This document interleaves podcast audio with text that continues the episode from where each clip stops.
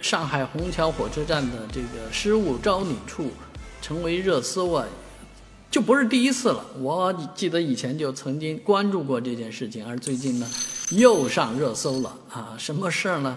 这个爆仓了。这个失物招领这个地方啊，这个暑假呃捡到的东西实在是太多啊。据说这个蓝牙耳机是最容易丢的，而且一捡捡一箩筐。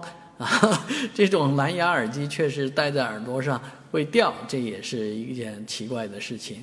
当然，最奇葩的是轮椅啊，还有人能捡到轮椅。而今天我还看到另外一个新闻，说浙江的某地，啊门口摆了一个轮椅呢，这个店主不高兴，给推到一边，然后扫垃圾的人以为是没人要的，就给送走送到垃圾站去了，结果导致坐轮椅的人呢就非常的生气。